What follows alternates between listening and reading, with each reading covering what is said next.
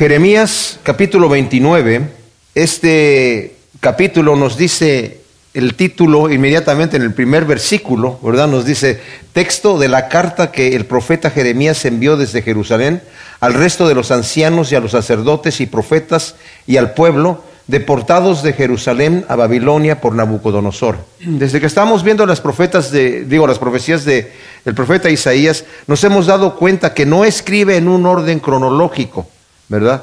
De repente está durante el reinado de un rey, obviamente ya vimos las, las profecías que estuvo escribiendo durante el reinado de el rey Josías, que fue cuando él empezó a predicar, se calcula que ha de haber tenido unos 17 años cuando empezó a, dar sus profecías, muy jovencito. El Señor lo había llamado de la ciudad de Anatot, que estaba a unas pocas eh, kilómetros de Jerusalén, hacia el norte, para que fuera a Jerusalén a predicar en un momento en donde el pueblo de Judá se había corrompido ya. O sea, Josías, mientras el reinado estaba de Josías, anterior a Josías había, ido, habido reyes malvados y Josías hizo una reforma que fue una reforma superficial. Digo superficial no porque el rey fuera en sí mismo el superficial en su búsqueda de Dios, pero el pueblo estaba ya tan, tan corrompido que aunque el rey quitó todos los ídolos que había allí, destruyó los lugares de adoración idolátrica, pero la gente tenía sus ídolos en sus casas. Y como he dicho en descubrimientos que se han hecho de la época de las casas de Jeremías, últimamente se han encontrado miles de dioses chiquititos que tenía la gente en sus casas. Todavía estaban ellos en esta idolatría y esta idolatría llevaba en sí una vida de depravación impresionante. Los niños que tenían en sus orgías, porque tenían ese tipo de, adoración pagana, los sacrificaban al fuego y eran cosas tremendas que estaban pasando.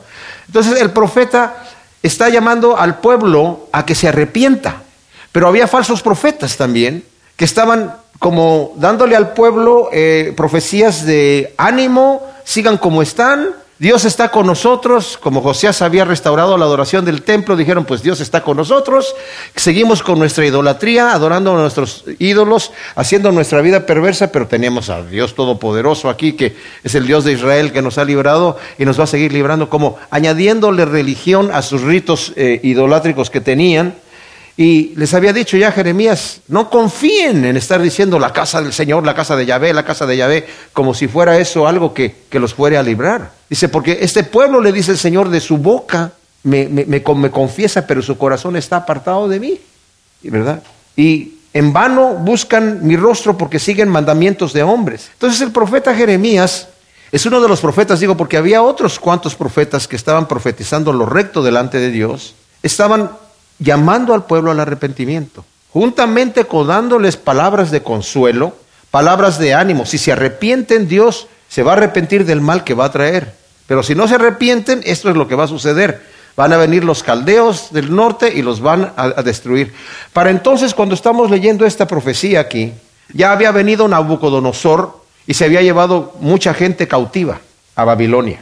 Pero los reyes que quedaban allí, como todavía Egipto era una potencia, y estaban luchando Babilonia con Egipto, los reyes que se levantaban perversos que, que los ponía el mismo Nabucodonosor como reyes. Se rebelaban contra Nabucodonosor y, querían hacer alianza con Egipto y, querían hacer alianza con los demás pueblos que estaban alrededor de, Judá, ¿verdad?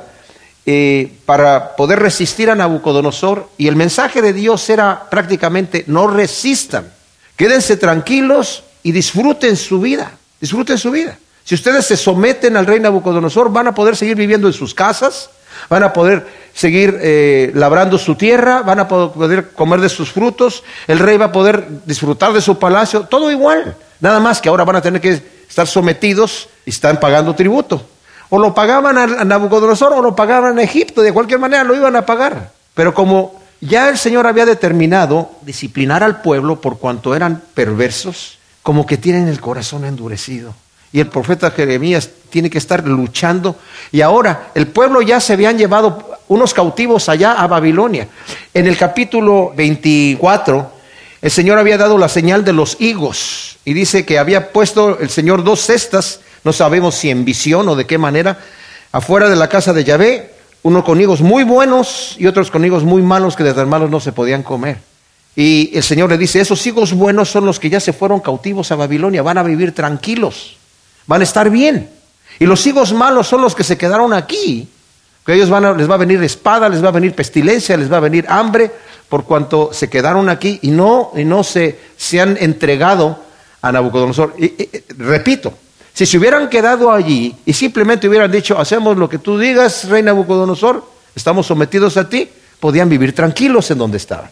Ahora, los cautivos que se habían ido, ellos dijeron, pobres de nosotros, miserables de nosotros que nos llevaron cautivos, qué afortunados los que se quedaron allá en Jerusalén. Y lo que va a decir en esta carta es, no, los afortunados son ustedes que están allá, porque los van a, van a regresar con bien. En cambio, los que se quedaron aquí van a sufrir, van a sufrir terriblemente. Entonces nos dice, texto de la carta que el profeta Jeremías envió desde Jerusalén al resto de los ancianos y a los sacerdotes, y profetas y al pueblo deportados de Jerusalén a Babilonia por Nabucodonosor.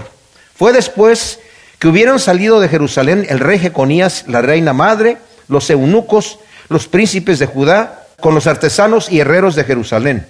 La envió por medio de Elasa, hijo de Safán, y de Gemarías, hijo de Hilcías, a quienes Sedequías, rey de Judá, envió a Babilonia, a Nabucodonosor, rey de Babilonia, diciendo. Ahora, esta carta, pues, está escribiendo Jeremías una carta de parte de Dios al pueblo que está allá. No es una carta que Jeremías la está haciendo él mismo. Está en nombre de Dios a los que estaban allá. Ahora, ¿quién estaba allá? Bueno, se habían ido muchos de los falsos profetas, se van a levantar ahí unos falsos profetas que los vamos a ver aquí, en esta carta también. Pero también había gente que ya se había ido, que fueron profetas de Dios. Estaba Ezequiel allá, se fue, se fue muchacho, y también se fue Daniel. Y ellos seguramente leyeron esta carta y vamos a ver más adelante, cuando lleguemos al punto, que se nos va a mencionar en el capítulo 9 de Daniel, que Daniel justamente leyó esta porción de esta carta de los 70 años que se iban a quedar allá en Babilonia deportados, ¿verdad? Pero mantengamos en, en nuestra mente que está allá Ezequiel y está Daniel en Babilonia, pero también hay muchos falsos profetas y la gente está inquieta está inquieta diciendo que nosotros queremos regresar y los falsos profetas les están profetizando prontamente vamos a regresar ahí, así que esténse, no hagan raíces aquí, emocionense en que al rato Nabucodonosor va a ser destruido. El rey Nabucodonosor estaba peleando varias batallas, ¿verdad? Y sobre todo con, con Egipto. Al final derrota completamente a Egipto. Y en este mismo libro de Jeremías vamos a ver que incluso cuando el pueblo se va, al final, final, huyen a Egipto los que quedaron allí en Judá temerosos de que Nabucodonosor los fuera a destruir. A pesar de que el profeta Jeremías les decía, no se vayan, porque si se van allá van a perecer. El Señor dice que si se quedan aquí van a estar bien. Pues nos vamos. Y luego cuando llega Nabucodonosor allá, mata al rey que estaba allá, al faraón que estaba allí, ¿verdad? Y mata a mucha de la gente y se lleva a muchos cautivos. Y bueno, es, es realmente trágico lo que sucede. Pero mis amados, esto trae un buen fruto. Y el buen fruto es que el pueblo se va a arrepentir, va a entrar en una disciplina fuertísima de parte de Dios. Como dije, nos dice aquí, esto sucede después de la primera deportación, siendo Sedequías rey de Jerusalén, cuando Nabucodonosor ya se había llevado cautivos a Jeconías con su madre. Dice aquí a los artesanos y herreros, que eran gente que eran las manos que tenían allí para poder reforzar la ciudad, entonces se los llevan por dos razones, porque los necesitaba Nabucodonosor allá y también para que no quedaran manos fuertes capaces de defenderse y de fortalecer la ciudad. Y a los dignatarios de la corte, a quienes les llama eunucos. Este es otro detalle. La gente que se llevó Nabucodonosor, ustedes recuerdan que cuando llegó Daniel, en el mismo libro de Daniel nos dice que cuando llegó Daniel a, Babilonia, fue entregado en mano del jefe de los eunucos. ¿Por qué? Porque lo hicieron eunuco. En el momento que se lo llevaron, ¿verdad? Todos los, en, muchos de los reinados, la gente que, que los reyes poderosos que tenían gente sirviéndolos a ellos, los hacían eunucos, ¿verdad? Para que no se metieran con, con las concubinas de los reyes, algo así. Pero de cualquier manera, eh, a estos señores también ya eran eunucos ahí. Y la carta es enviada por mano de unos embajadores que seguramente llevan el tributo al rey de Babilonia. Este Sedequías que está aquí, mis amados, fue puesto por Nabucodonosor. Y como vimos en otra profecía anterior, él juró a Nabucodonosor en delante de Dios, en el nombre de Elohim, del Dios de Israel, que le iba a ser fiel y quebrantó su, su, juramento y mm, más adelante lo va a Nabucodonosor ya cuando, cuando sitia la ciudad al final, en el último sitio que tienen, después de año y medio con la peste, el hambre y todo lo que había ahí, eh, se escapa el rey en una noche con, con su familia y algunos de los soldados que estaban con él y algunos amigos, y en la mañana se les da aviso al ejército que se había escapado el rey, lo fueron a, capturar, a encontrar allá en Jericó, lo trajeron a Ribla donde estaba Nabucodonosor y le dicta sentencia, le dice, eres un traicionero, tú juraste delante de Dios, ¿verdad? Lo reprende, degolla a sus hijos delante de él y a sus amigos también, y luego le saca los ojos, se lo lleva preso y muere en la cárcel, ciego en Babilonia. Tremendo. Eso lo vamos a ver cuando lleguemos también. Jeremías lo, lo narra aquí. Ahora, el capítulo, versículo 4 dice, así dice Yahvé Sebaot, Dios de Israel, a todos los cautivos que yo hice deportar de Jerusalén a Babilonia. Fíjense que el Señor está diciendo, yo los hice deportar. O sea, no es que Nabucodonosor llegó allí y se los llevó a ustedes porque, porque el tipo tenía mucho poder. No, yo fui el que permití que eso sucediera. Yo les, les estuvo diciendo anteriormente, si ustedes hacen lo correcto, le dijo a los reyes, si tan solo guardan el derecho, protegen a la viuda, al huérfano, al extranjero y no hacen negocios corruptos y tan solo hacen eso. Los reyes van a poder entrar y salir de aquí sin ningún problema y van a estar viviendo tranquilos. Pero no quisieron arrepentirse. Entonces, ¿qué viene? Viene la deportación, que es un castigo, pero no es el castigo fuerte. Porque es por lo menos, ok, se los llevaron, pero yo todavía estoy cuidando de ustedes allá, ¿verdad? o sea, yo los hice deportar allá. Y lo repite en el versículo 7, que el Señor vuelve a decir, yo los hice deportar allá. Edificad casas y habitadlas, plantad huertos y comed sus frutos, tomad mujeres y engendrad hijos e hijas. Tomad mujeres para vuestros hijos y dad vuestras hijas a maridos para que críen hijos e hijas. Multiplicaos allá y no os dejéis disminuir. Procurad la paz de la ciudad a la cual os hice transportar y rogad por ella a Yahvé, porque en la paz de ella tendréis vosotros paz. O sea, como dije, el Señor les aclara, yo fui el que los hice deportar. La carta debe servirles, mis amados, de consuelo en su cautiverio, porque dice, eh, Yahvé Sebaot estará con ellos para protegerlos, sostenerlos y eventualmente liberarlos después de haberlos disciplinado. O sea, dice, yo los voy a volver a traer, dice el versículo 7. Procurad la paz de la ciudad a la cual os hice transportar, rogad por ella, Yahvé, porque en la paz de ella tendréis vosotros paz. O sea, les está diciendo, no, no piensen en otra cosa de que tenemos que regresar a nuestro lugar. Se van a quedar allá. Así que procuren plantar sus, edificar sus casas, estarse tranquilos, vivan una vida holgada. O sea, no van a poder regresar a su país ahora. En un rato más les va a decir que son 70 años. Obviamente hay generaciones que van a morir ahí, hay gente que se va a morir ahí y ya no va a poder regresar, ¿verdad? Vamos a ver que Daniel va a estar orando eh, por esos 70 años cuando se cumplen. Él se fue muy joven acá a, Babilonia, se cree que por allí entre los 15, 16 años por ahí se lo llevaron a Babilonia. Y ha de haber tenido unos 88 o 90 años más adelante cuando ya eh, está orando para el regreso del, pueblo. Él no regresa, él se queda allá. Durante el reinado de Ciro y de Darío. Además les ordena que se casen, que tengan hijos para no dejarse disminuir. Obviamente esto tiene que ser entre los mismos judíos porque el Señor les había dicho que no se mezclaran con las otras naciones para que no se corrompieran con las costumbres de las otras naciones, ¿verdad? No porque el Señor esté en contra de tener algún tipo de, matrimonio interracial. Porque, ¿saben qué? El, problema que hay cuando eh, Hitler estaba tratando de destruir la raza de los judíos porque la, denominaba una raza inferior, en realidad los judíos tienen de todas las razas, ¿verdad? Tienen de todas las razas, eh, de todos los eh, grupos étnicos dentro de los judíos. Así que es un error pensar de esa manera. Pero entre los mismos judíos se debían estar casando, dice, para que no disminuyan. O sea, establezcanse allí, esténse tranquilos y oren por la paz de la ciudad, porque En la paz de la ciudad ustedes van a tener paz. En el Nuevo Testamento la Escritura nos dice que debemos orar por nuestros gobernantes para que vivamos una vida justa y tranquila. Y cuando nos dan estos mandamientos, que nos lo da tanto Pablo como Pedro, ¿verdad? Que estemos orando por nuestros gobernantes.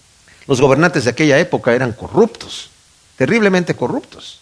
Ah, incluso estaban persiguiendo a los cristianos. Pero dice, oren por ellos para que el Señor haga una obra entre ellos, ¿verdad? Porque en la paz de eso van a tener ustedes paz. Entonces, les dice en el versículo 8, así dice Yahvé Sebaot, Dios de Israel, no os engañen vuestros profetas y adivinos que viven entre vosotros, ni atendáis a los sueños que vosotros mismos soñáis, porque os profetizan engañosamente en mi nombre, y yo no los he enviado, dice Yahvé. Porque así dice Yahvé, cuando se hayan cumplido setenta años para con Babilonia, yo os visitaré y despertaré sobre vosotros mi buena palabra para hacerlos volver a este lugar. Como dije, había profetas, y habíamos leído una profecía que está aquí mismo en el capítulo 51, donde el mismo Jeremías está enviando esta carta a Babilonia, y seguramente lo leyeron algunos de estos falsos profetas. Eh, en el versículo 46 del capítulo 51 dice, no desmaye vuestro corazón ni temáis a causa del rumor que se oirá en la tierra. Un año vendrá un rumor y el otro año otro rumor y habrá violencia en la tierra, dominador contra dominador, porque vienen días en que yo destruiré los ídolos de Babilonia y toda su tierra será humillada y los caídos yacerán en medio de ella. Y más adelante dice en el versículo 59, palabra del profeta Jeremías que envió a eh, Seraías, hijo de Nerías, hijo de Masías, cuando iban con Sedequías, rey de Judá, a Babilonia. Eso es, al principio del reinado de Sedequías. En el cuarto año de su reino, y Seraías dirigía la marcha. Jeremías pues escribió en un rollo todo el mal que había de venir sobre Babilonia y todas las palabras citadas acerca de Babilonia, y dijo, Jeremías a Seraías, cuando llegues a Babilonia y veas y leas todas estas cosas, dirás, oye, ve, tú has hablado contra este lugar para destruirlo hasta que no quedar en él morador ni hombre ni bestia, sino que sea una desolación para siempre. Y cuando acabes de leer este rollo, le atarás una piedra y lo arrojarás en medio del Éufrates, diciendo, así se hundirá Babilonia y no se levantará por las desgracias que yo envío contra ella para que sean abatidos. Y aquí terminan las palabras de Jeremías. Bueno, entonces eh, tal vez escucharon estos falsos profetas esa profecía y empezó el rumor, en dos años es cuando se va a destruir Babilonia, pero esa profecía estaba para que se cumpliera dos años antes de que se cumplieran los 70 años. ¿Sí me explico?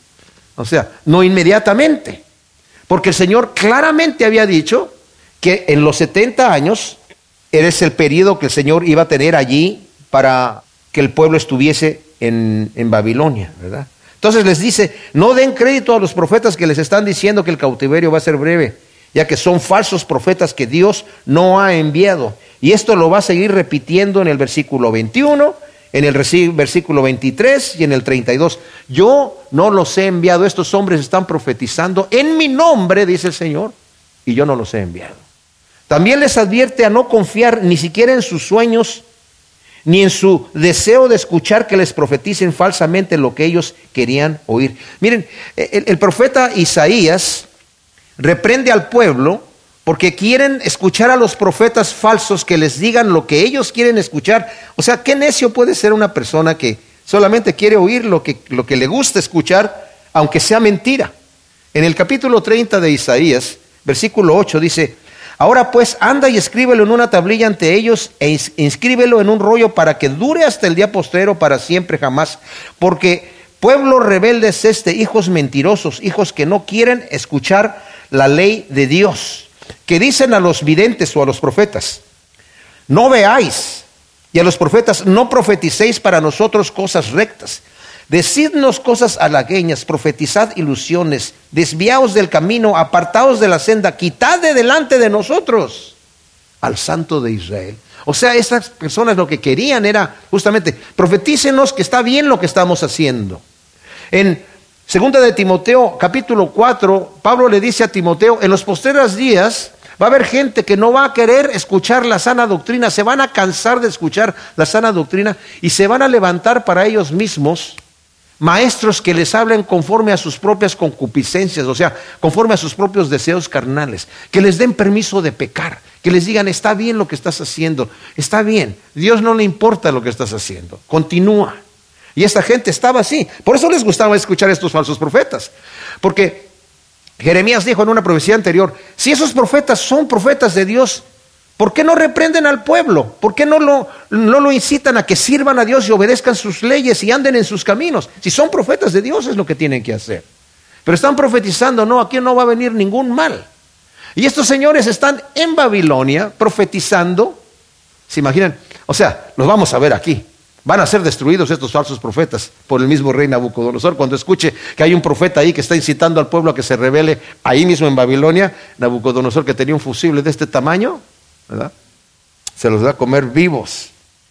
Luego, nuevamente Yahvé les asegura que el cautiverio va a durar 70 años, ya que desde la construcción del primer templo por Salomón hasta el edicto de Artajerjes Longimano de reconstruir el templo en 445 antes de Cristo, la tierra no tuvo su año sabático por durante 490 años. Desde la reconstrucción del, desde la construcción del templo de Salomón hasta la época donde fueron llevados cautivos, regresaron cautivos y llega Nehemías a reconstruir los muros de Jerusalén, pasaron eh, esos 70 años, ¿verdad? Porque en ese periodo de 490 años no había descansado la tierra. El Señor les había dicho ya en Levítico 25, del 1 al 7, el Señor les dice, fíjense, esto, está, aquí lo vimos en el, en el 25, 12, que les dice, pasados los 70 años, dice Yahvé, pediré cuentas al rey de Babilonia y a su nación, la tierra de los caldeos, de todas sus iniquidades y la convertiré en desolación perpetua. Eso es lo que vimos que leímos en el capítulo 51. O sea, pasados los 70 años. Ahora, en Levítico 25 del 1 al 7, del 20 al 22 y del 26 al 34 y 35 y el 43, el Señor está diciendo, les está dando la orden, cuando siembres la tierra, siémbrala por durante seis años y luego vas a dejar descansar un año la tierra. Y si ustedes preguntan, ¿y qué vamos a comer en ese año? Dice, deja que la tierra produzca lo que produzca y lo que te dé, te lo comes. Pero yo todavía voy a garantizar que en el sexto año te voy a dar el triple de producto de lo que normalmente tú segarías. Te voy a dar para que tengas ese año, para el año que dejas descansar la tierra y para el siguiente año que la estás sembrando nuevamente. Porque te va a producir hasta el otro año. Entonces yo te voy a dar el producto de tres años en un solo año. Pero el pueblo no obedeció en el momento de que entró Salomón a reinar, el pueblo ya no, no obedeció ese año sabático. ¿Y saben qué, mis amados? El Señor dice, entonces yo me voy a cobrar yo mismo lo que ustedes no. El Señor siempre se, el Señor no, no, se queda en deuda. El Señor se cobra. Cuando nosotros decimos, no, es que si yo no le doy el diezmo al Señor, el Señor lo toma de cualquier manera, me lo quita de alguna manera. Si yo no se lo quiero dar, el Señor dice, ok, no, no me lo quieres dar. Bueno, yo te, de, de aquí una manera. Al rato, en Malaquías dice, no les, no les rinde. Tienen las bolsas eh, agujeradas porque el, producto no les rinde. ¿Por qué? Porque ustedes no son fieles conmigo. En cambio, cuando yo soy fiel al Señor, el Señor es fiel conmigo, ¿verdad? Así que es lo que va a sufrir el pueblo acá. Luego en el versículo 11 del capítulo 29 de Jeremías, el Señor les está dando esta carta. Todo esto viene escrito en la carta que Jeremías está escribiendo de parte de Dios a los que están cautivos en Babilonia. Mis amados, estos son los que ya les había dicho en el capítulo 24, ¿verdad? Cuando habla de la señal de los higos, les dice que los higos buenos, ah, dice el versículo 4, así consideraré para bien a los exiliados de Judá, a quienes envié desde este lugar a la tierra de los caldeos, pues pondré mis ojos sobre ellos para bien y los haré volver a esta tierra y los edificaré y no los derribaré y los plantaré y no los arrancaré. Les daré un corazón para que me conozcan y sepan que yo soy Yahvé y ellos serán mi pueblo y yo seré su Dios porque se volverán a mí de todo corazón. Entonces, aquí está diciendo el Señor, ¿verdad? Que los va a cuidar. Y le dice en el versículo 11, porque yo conozco mis designios sobre vosotros, dice Yahvé, designios de bienestar y no de desgracia, de daros un porvenir y una esperanza. Entonces me invocaréis y vendréis y oraréis a mí y yo os escucharé. Me buscaréis y me hallaréis porque me buscaréis con todo vuestro corazón. Sí, yo seré hallado por vosotros, dice Yahvé, y haré volver vuestra cautividad y os reuniré de todas las naciones y de todos los lugares donde os había arrojado, dice Yahvé, y os haré volver al lugar de donde hice que os llevaran en cautividad. O sea, el Señor dice, yo sé mis pensamientos que tengo acerca de ustedes, son pensamientos de bien. Esta es una palabra de consuelo. Qué hermoso consuelo. El Señor no les está diciendo un juicio aquí terrible. Les está dando un consuelo a aquellos que se sentían, oh, a nosotros nos llevaron deportados a Babilonia y qué afortunados los que se quedaron allá en Judá, en Jerusalén. Ojalá nosotros estuviéramos allá, pero estamos acá en Babilonia. Y los profetas falsos les profetizaban, aquí no se van a quedar, dos años más nos vamos a regresar y va a ser destruido Babilonia. Entonces los, los, estaban incitando a la rebeldía, como lo vamos a ver en un momento más. Pero fíjense cómo les había dicho el versículo 10, porque así dice Yahvé, cuando se hayan cumplido 70 años. Si ustedes ven, por ejemplo, como dije, eh, eh, Daniel está leyendo estas profecías, está leyendo esta carta porque él estaba allá. En el capítulo 9 de Daniel, fíjense cómo empieza el capítulo 9, dice, en el año primero de Darío, hijo de Asuero, del linaje de los Medos, que fue hecho rey sobre el reino de los caldeos, en ese primer año de su reinado, yo, Daniel, entendí de los libros que según la palabra de Yahvé dada al profeta Jeremías, el número de los años que habría de durar la desolación de Jerusalén serían setenta años. Entonces volví mi rostro hacia Adonai, a Elohim, buscándole en oración, en ruego, en ayuno, silicio y ceniza. Y oré a mi Dios e hice confesión diciendo, y empieza una oración tremenda ahí de Daniel pidiendo perdón por los pecados de su pueblo, humillándose de una manera tremenda. O sea, se está cumpliendo lo que dice el Señor. Yo conozco mis pensamientos acerca de ustedes, son pensamientos de bien. Dice, y voy a hacer que ustedes busquen, que me busquen de todo corazón. Yo quiero darles un futuro, un futuro de prosperidad y de bienestar. Y me van a buscar y me van a hallar, porque en este momento el pueblo no estaba buscando a Dios. Y todavía cuando llegaron a, a Babilonia eran idólatras.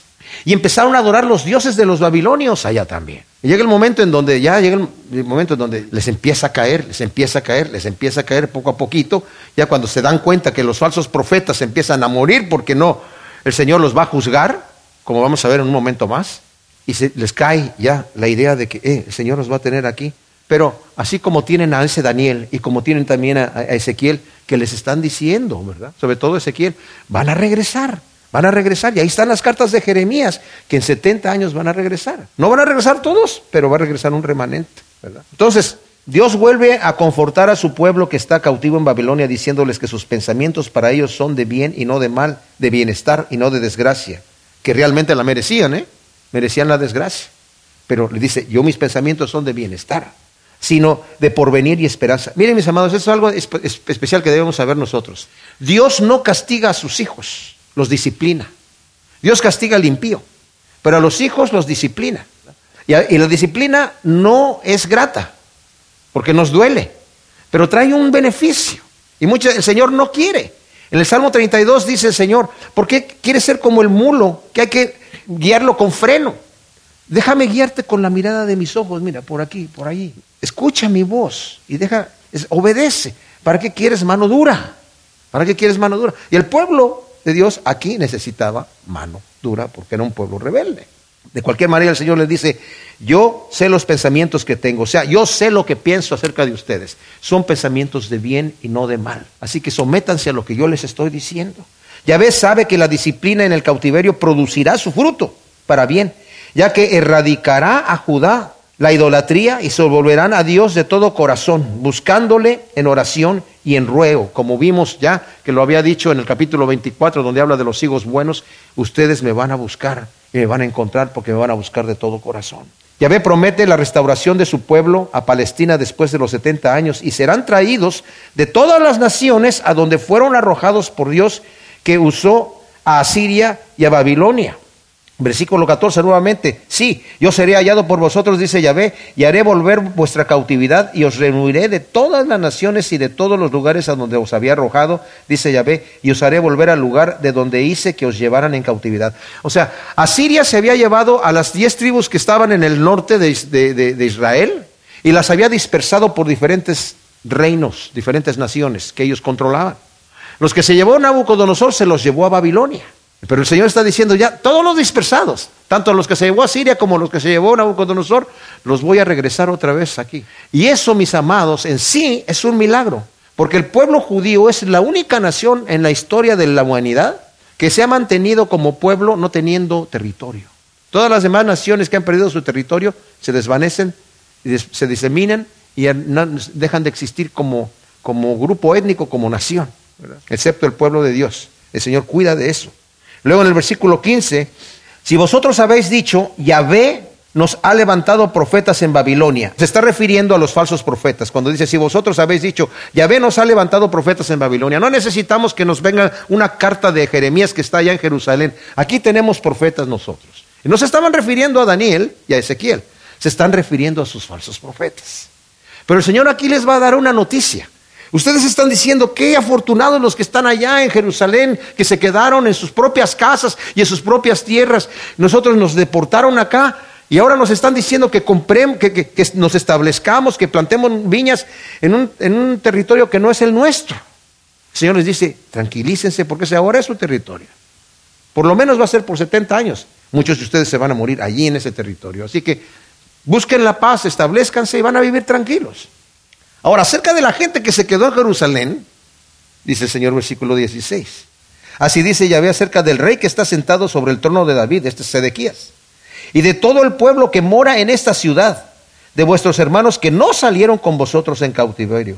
Así dice Yahvé Sebaot, he aquí, yo envío contra ellos la espada, el hambre y la peste y los pondré como los higos malos que de tan malos no se pueden comer los perseguiré con la espada, el hambre y la peste y los convertiré en un objeto de horror para todos los reinos de la tierra, en maldición, espanto, burla y afrenta entre todas las naciones donde los habré arrojado por cuanto no oyeron mis palabras, dice Yahvé, que les envié por mis siervos los profetas madrugando y sin cesar, pero no quisieron escuchar, dice Yahvé.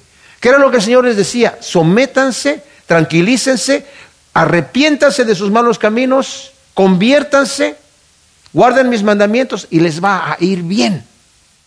Quédense donde están. Sométase al rey de Babilonia. El rey de Babilonia no se los va a llevar a ningún lado. Ahí los va a dejar establecidos en donde ustedes quieren estar. Pero simplemente sométanse tranquilamente, pero arrepiéntase y obedezcan mis mandamientos. No quisieron escuchar eso. Estaban en constante rebelión y cada vez, como dije yo, Nabucodonosor, que tenía un fusible muy, muy cortito, ¿verdad? Lo hacen enojar y pues este rey tenía realmente. No tenían absolutamente nada de paciencia. Los que estaban cautivos en Babilonia se, sentían abandonados de Dios y consideraban a los que habían quedado como afortunados, como dije. No obstante, Yahvé les anuncia que los que no fueron deportados son como los higos malos, que no se pueden comer y serán víctimas del hambre, de la peste, de la espada, y llegarán a ser objeto de horror y maldición y espanto y burla y afrenta entre todas las naciones a donde se los habían echado. Si volvemos al capítulo 24, donde está la señal de los higos, también lo dice en el versículo 8. Pero como los higos malos que de tan malos no se pueden comer, así son aquellos de quienes dice Yahvé, así entregaré a Sedequías, rey de Judá, y a sus príncipes y al resto de Jerusalén, los que hayan quedado en esta tierra y los que habitan en la tierra de Egipto, los que ya se fueron a Egipto. Los convertiré en espanto, en mal para todos los reinos de la tierra, oprobio y mal ejemplo, insulto y maldición, en todos los lugares a donde los arrojaré. Y enviaré contra ellos la espada y el hambre y la pestilencia hasta que sean exterminados de la tierra que les di a ellos y a sus padres. Wow. Miren mis amados, el Señor quiere el bien para nosotros. Él es el que raya la cancha, como decimos. Él es el que pone las leyes. Son leyes buenas. Él tiene buenos pensamientos acerca de nosotros. Y la gente que se quiere rebelar contra Dios es, es, una necedad. Porque Dios es, real. La historia, mis amados, no es una historia circular. No es de que volvemos a reencarnar y todas las cosas vienen otra vez así, que la energía se va para allá y regresa para allá. Y es lo que yo creo. Eh, no, es una realidad. Es una realidad. Dios es. Es todopoderoso, y la escritura dice, ¿quién le puede decir qué haces? Miren, Dios hace lo que se le pega la gana y lo puede hacer todo. Ese puro pensamiento me debería aterrorizar. Pero no me aterroriza, ¿saben por qué? Porque sé que Dios es santo y que me ama. Él podía hacer lo que se le pegue la gana. ¿Qué, hubiera sido si Dios no fuera santo? Si, hubiera, si Dios hubiera sido como, como Satanás, ladrón, asesino, sátiro, estaríamos en un grave problema. Pero Dios es un Dios de amor y de misericordia, humilde, que dio su vida por nosotros, que tiene sus pensamientos de bien y no de mal, que nos ama hasta la muerte. Y con eso podemos descansar en sus brazos, ¿verdad? Pero cuando no obedecemos las cosas de Dios, uff, aquí el juicio, cuando la ira de Dios se levanta, ¿quién lo puede detener? Horrenda cosa, dice Hebreos, es caer en manos de un Dios vivo. Cuando está hablando acerca de aquellos que se rebelan en contra de Dios, van a caer en las manos de un Dios airado. Tremenda cosa. Entonces dice aquí, todo esto va a venir por no haber querido escuchar las palabras de Dios que Él les había enviado por sus siervos los profetas. Dice, madrugando y sin cesar. Yo estuve fielmente enviándoles mis mensajes, ustedes no los quisieron escuchar y por eso les va a venir a esta gente estas cosas, ¿verdad? A los que ustedes creen que están afortunados acá porque se quedaron acá, les va a venir todo esto. Luego en el versículo 20 dice, escuchad pues la palabra de Yahvé, vosotros todos los expatriados que eché de Jerusalén a Babilonia. Así dice Yahvé Sebaot, Dios de Israel, acerca de Acab, hijo de Colaías, y Sedequías, hijo de Maasías, que os profetizan mentiras en mi nombre. Así dice el Señor acerca de esos dos falsos profetas. He aquí, yo los entrego en mano de Nabucodonosor, rey de Babilonia, quien los matará ante vuestros ojos. O sea, como dije, en el momento que Nabucodonosor se entere que hay dos hombres allí, unos falsos profetas, él no los va a matar por ser falsos profetas. Los va a matar porque están profetizando y están incitando a la gente a que se rebele contra Nabucodonosor. Y entonces va a decir, a ver, estos amigos pasen acá, dice. Y dará origen a una maldición que se correrá entre los cautivos de Judá que están en Babilonia, que dirá, Yahvé haga contigo como Acab y Sedequías, a quienes el rey de Babilonia asó al fuego, porque hicieron infamia en Israel, adulteraron con la mujer del prójimo y dijeron palabras falsas en mi nombre sin que yo los mandara, lo sé y lo testigo, dice Yahvé. O sea, está diciendo, va a ser tan terrible lo que va a pasar con estos hombres que Nabucodonosor los va a tomar y para matarlos los va a asar al fuego. Vimos nosotros en Daniel capítulo 3, ¿verdad? Que eh, desafiando a la visión que había tenido eh, Nabucodonosor de parte de Dios, de una estatua que la cabeza era de oro, los pechos eran de, y los brazos de plata, el vientre de bronce, y los muslos y las piernas eran de hierro y los pies de hierro y barro fundido. El Señor le estaba diciendo a Nabucodonosor, yo soy el Dios que pone los reinados y se los doy a quien yo quiero. Tú, eres la, la cabeza de oro, Nabucodonosor, pero después de ti van a venir otros reinados. Entonces Nabucodonosor, desafiando esa visión, hizo una estatua completa de oro, ¿verdad? No, mi reinado va a permanecer. Y luego mandó que todo el mundo la adorara y los amigos de Daniel no la quisieron adorar. Obviamente Daniel obviamente, seguramente no estaba presente, porque él tampoco lo hubiera adorado. Pero no la quisieron adorar, entonces les dijo, mire, si no la adoran, el que no le adore los voy a echar en el fuego. Y le dijeron, ¿sabes qué, rey? No nos importa ni siquiera responderte a ti. Pero nuestro Dios es capaz de librarnos del fuego porque les había dicho Nabucodonosor, ¿qué Dios es capaz de librarlos a ustedes de mis manos? Nuestro Dios nos puede librar de tus manos. Ni siquiera te tenemos que responder, Nabucodonosor. Y si no nos libra, no importa, no nos vamos a adorar. Entonces Nabucodonosor, que como dije ya tiene el fusil, le tronaron tres fusibles a ir de un golpe, ¿verdad? Y mandó calentar el, horno siete veces, de tal manera que hasta los hombres que echaron a Sadrach, Mesach y Abednego al fuego, ellos murieron incinerados. Y cuando entraron ellos, ¿verdad? Lo único que se quemó fueron las, las, amarras con los que lo habían amarrado. Y anduvieron ahí bailando y dice Nabucodonosor, eh, ¿cuántos echamos al fuego? Tres, porque veo que hay cuatro y el, cuatro, el cuarto es semejante al Hijo de Dios. Y ya los hizo sacar. Dice, y ni siquiera olían a fuego. Bueno, no sé si es en ese tipo de horno en donde Nabucodonosor asa a estos hombres, pero o los pudo haber asado en una parrilla grande, no sé cómo lo hizo, ¿verdad? Porque ese tipo de tortura hacía la, Inquisición española. ¿eh? Allá en España yo me tocó ver una iglesia eh, que tenía la forma de una parrilla, honrando de alguna manera ahí a unos mártires que fueron muertos en la Inquisición. Increíble. Entonces, dice, eso va a dar objeto a una maldición. Cuando alguien quiera maldecir a alguien, le dice que Jehová vaya haga contigo como hizo con Sedequías y, como, eh, y con Acab, que lo, los asó Nabucodonosor a fuego. O sea, se va a correr ese, ese dicho como, para maldecir a alguien, dice aquí. Tremenda cosa, ¿verdad? Ahora, eh, eh, otra cosa. Estos falsos profetas, siendo tan inmorales, eran incapaces de corregir a otros, ¿verdad? O sea, el Señor dice, estos están profetizando eh, en mi nombre, están atribuyendo mentiras al Dios de verdad, porque el Señor había dicho que plantaran, que se mantuvieran allí, y estos hombres están en mi nombre profetizando mentiras, ¿verdad? Además, se están eh, acostando con la mujer del prójimo. Siendo tan inmorales, eran incapaces de corregir a otros. Y por eso les profetizaban lo que querían oír, incitando al pueblo a rebelarse. Y esa es la razón por la cual Nabucodonosor los va a castigar asándolos al, al, fuego, ¿verdad? Y luego tenemos otro falso profeta en el versículo 24 al 28, dice, y a Semaías de Nehalam hablarás diciendo, así habla Yahvé Sebaot, Dios de Israel, diciendo, porque has enviado cartas en tu propio nombre a todo el pueblo que está en Jerusalén y al sacerdote Sofonías, hijo de Maasías, y a todos los sacerdotes, diciendo, Yahvé te ha nombrado sucesor del sacerdote Joiada. Eso se lo está escribiendo al sacerdote que está en Jerusalén. O sea, este hombre, bueno, no sabemos dónde era Nehelam, ¿verdad? Pero el Señor se dirige a él con este eh, castigo. Tiene la insolencia de después de haber leído la carta de Jeremías, escribir una carta al sacerdote Sofonías, adulándolo, diciendo Dios te ha puesto en lugar del otro sacerdote, y luego dándole órdenes, como si fuera su jefe, de cómo desempeñar su trabajo. Esto es lo que tú tienes que hacer. Fíjense cómo les dice aquí.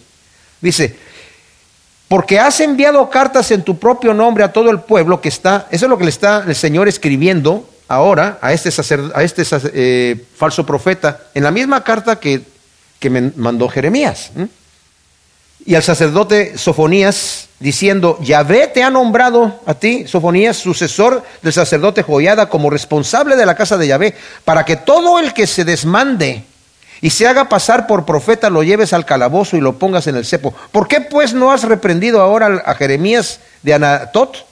que se hace pasar por profeta, pues no se, nos ha enviado una carta a Babilonia diciendo, el cautiverio será largo, construíos casas, morad en ellas y plantad huertos y comed sus frutos. O sea, ¿qué te pasa, sacerdote? ¿Por qué no tomas a ese falso profeta Jeremías y lo metes en el calabozo, en el cepo? Dios te ha puesto para que hagas esas cosas ahí. Pero, o sea, le exige al sacerdote que lo ponga, eh, eh, ¿verdad? Otra vez, acusando a, Jeremías de falso profetas y contradiciendo la palabra que Jeremías fielmente ha comunicado de parte de Dios. Y luego dice aquí, pero el sacerdote Sofonías había leído esta carta a oídos del profeta Jeremías y la palabra de Yahvé llegó a Jeremías diciendo, o sea, el sacerdote tiene, teme a Dios, lo vemos en varias ocasiones ir, ir, en búsqueda del profeta Jeremías, aunque él va a recibir el juicio de Nabucodonosor también. Cuando al final Nabuzaradán llegue allí, el capitán del ejército de, Babilonia, y se lleve, eh, ya destruya la ciudad, va a tomar a los principales que estaban ahí, al sumo sacerdote y también a este sacerdote que era segundo, y los va a llevar junto con algunas personas importantes delante de Nabucodonosor en Ribla donde estaba y ahí los va a matar Nabucodonosor. Este sacerdote también va a morir ahí. Aunque en este momento está respetando a Jeremías, ¿verdad? Y le dice, mira la carta que me, que, me envió este señor de allá de, de Babilonia, ¿verdad? Este falso profeta. Entonces, el sacerdote Sofonías había leído esta carta a oídos del profeta Jeremías y la palabra de Yahvé llegó a Jeremías diciendo, envía a decir a todos los cautivos, así dice Yahvé acerca de Semaías de Nehelam, Semaías os has profetizado sin yo haberlo enviado, induciéndoos a una falsa confianza. Por tanto, así dice Yahvé, yo castigaré a Semaías de Nehelam y a su descendencia. No tendrá varón que more en medio de este pueblo, ni verá el bien que yo haré a mi pueblo, dice Yahvé, porque ha proferido palabras de rebelión contra Yahvé. ¡Wow! El sacerdote, en lugar de dejarse engañar por los elogios y la intimidación de Semaías, teme a Yahvé y le muestra la carta a Jeremías. Y Jeremías, después de haber escuchado el contenido de la carta, recibe respuesta de Yahvé con respecto a este Semaías. Y dice el Señor, dice estas cuatro cosas. Ha hablado en nombre de Yahvé, en mi nombre, sin que yo lo haya enviado. Induce al pueblo a una falsa confianza, despreciando el verdadero consuelo que Yahvé estaba dando a su pueblo. Porque el, Señor estaba dando un consuelo. Yo sé los pensamientos que tengo acerca de ustedes. Les voy a hacer bien. Pero estaba él haciendo que la gente tuviese eh, una falsa confianza y despreciando el verdadero consuelo que venía de parte de Dios. Y el doble castigo que recibirá de parte de Yahvé es, no va a tener varón en su descendencia que more en medio del pueblo. Para los varones judíos, mis amados, y también para las mujeres, el no tener un hijo varón era una maldición, porque era el que iba a llevar el nombre de la familia, ¿verdad? Dice, no va a haber varón que esté en, su, en su descendencia. Y no va a vivir para ver el bien que Yahvé va a traer a su pueblo, se va a morir allí en Babilonia. Y el pecado de Semaías era muy grave porque había proferido, dice aquí, rebelión contra Yahvé. Literalmente había hecho apostatar al pueblo. El Señor los estaba llamando a que se sometieran al Señor, que confiaran en Él. Y Él dice aquí al final, dice, no tendrá varón que more en medio de este pueblo ni verá el bien que yo haré a mi pueblo, dice Yahvé, porque ha proferido palabras de rebelión contra Yahvé. Es lo mismo que le pasó al falso profeta en el capítulo 28, ¿se acuerdan ustedes? Que también el juicio que viene está en el versículo 15 del capítulo anterior. Entonces el profeta Jeremías le dijo al profeta Ananías, oye ahora, oh Ananías, Yahvé no te ha enviado y tú has hecho a que este pueblo confíe en la mentira. Tú también eres un falso profeta y le has ah, profetizado mentiras. Por tanto, así dice Yahvé, he aquí, yo te quito de sobre la faz de la tierra. En este año morirás porque has proferido rebelión contra Yahvé. Y en el mes séptimo, solamente dos, dos meses después de haber eh, profetizado su profecía falsa, aquel mismo año el profeta Ananías murió. O sea, con Dios no se juega, mis amados, ¿verdad? Y estos hombres, tratando de agradar a la gente, estaban profetizando rebelión. Yo me quedo pensando, la responsabilidad que tenemos los pastores que predicamos, mis amados. Si el mensaje que nosotros predicamos no, no es para que la gente se enamore de Dios, para que busque el rostro de Dios, no para que me sigan a mí, no para que sigan mis consejos, yo no soy nada, sino para que ustedes con el Señor mismo se enamoren, escuchen, lean, sepan lo que Dios tiene para ustedes. Ese es el trabajo que debo de hacer. Y si no lo hago, voy a tener que responder, como dice Santiago, ay de vosotros, no os hagáis maestros porque van a recibir un juicio más severo, mayor condenación. Gracias Señor, te damos por tu palabra. Te pedimos que tú siembres estas semillas en nuestro corazón en buena tierra para que den su fruto al ciento por uno en el nombre de Cristo. Amén.